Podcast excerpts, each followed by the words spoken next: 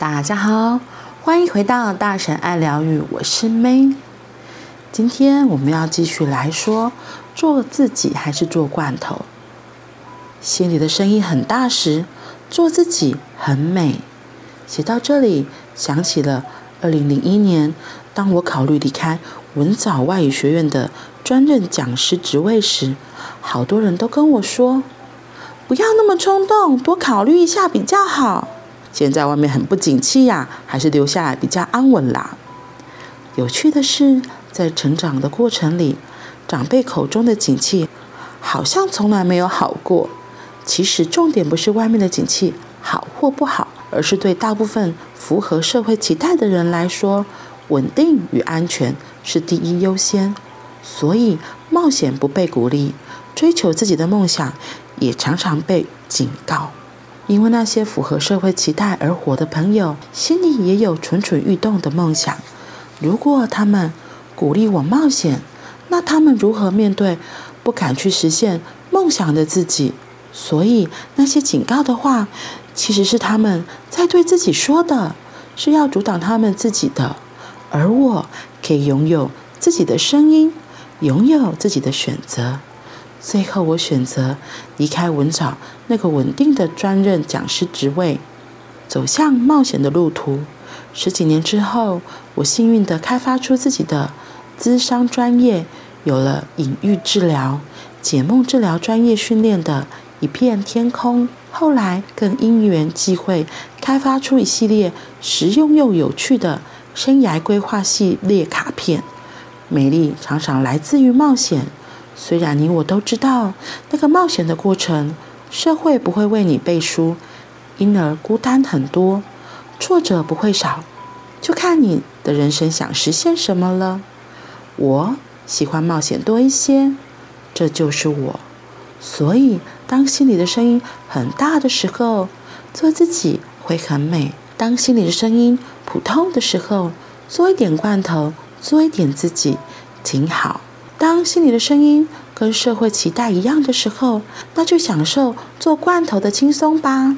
专任工作的薪水真的是一个家很好的经济基础，让生命不留遗憾，更有完整感。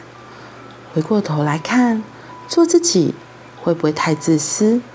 做自己，意思是听从心里的声音，实现自己的心愿，长成自己希望的样貌。这已经不是自不自私的问题了。想办法做自己，活出自己希望的样子，是你生命的责任。做自己的路上，常常会孤单，而且要为自己的选择负责。同时，因为尝试了，会减少遗憾，于是生命得以更有完整感。做罐头轻松很多，因为罐头的世界可以少掉很多麻烦。也不必跟旁边的罐头解释太多，因为我们都是罐头，就不用解释啦。做自己一点都不无聊，但是非常非常麻烦，因为旁边的罐头会皱着眉头一直问：“你为什么要这样？为什么不跟大家一样就好了？”有意思的是，听说需要解释的东西才有珍贵与独特之处。写到这里，想起了十七岁那年读台南一中时，写在台灯上的座右铭：“路会弯，但路会是美的。”哇，哈克好浪漫哦！他在十七岁那一年那个台灯上的座右铭，我觉得好好触动现在的我。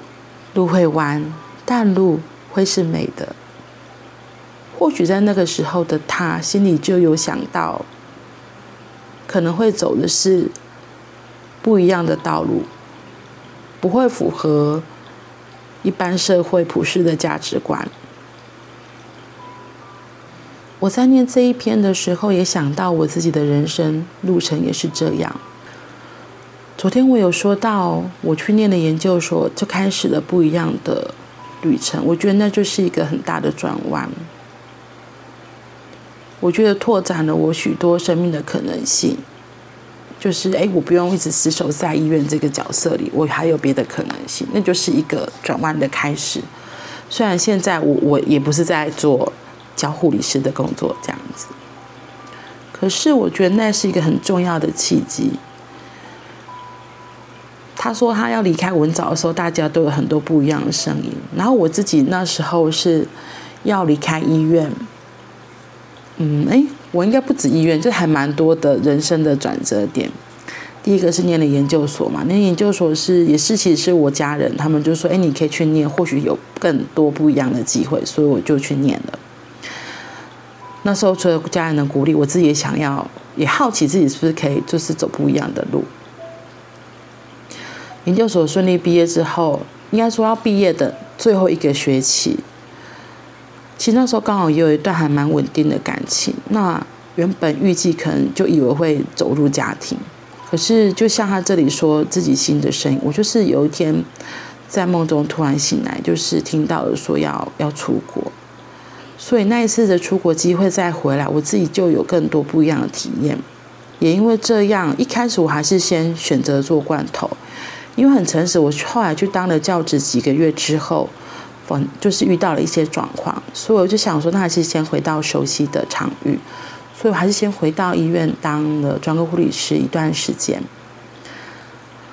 后来就是又有另外一个声音，想说要去开餐厅，就是复合式餐厅，所以那时候就是真的要跳离开医院，哇，那时候就是出现了很两极的声音。我的母亲就是跟一般的家长一样，他们都会觉得冒险是非常危险的，可他也拿我没辙。对，可是我会说那样的经历真的丰富了我很多不一样的人生。那虽然后来因为结婚什么的，我现在来到自己现在这个位置，我觉得我还是蛮开心，就是我一边做着。罐头的工作，可是是我自己喜欢的罐头的工作。可其他的时间，就像这样子，有比较闲暇时间，我可以来录 Podcast 啊，做 YouTube，然后我觉得是我自己很喜欢的事情。我会说，我现在还是在两个一个并并存的过程中。重点是现在我还蛮开心的，我觉得这更重要吧。所以，就像哈克里头有写到的，你做自己可以全然做自己很好，你也可以两个同时都有，又或者是你选择符合社会期待的价值观，做要做的工作，其实都很好，都很好。就是你选择了什么，然后重点在那里，你可以过得开心最重要。好啦，那我们今天就到这里喽，我们明天见。拜拜。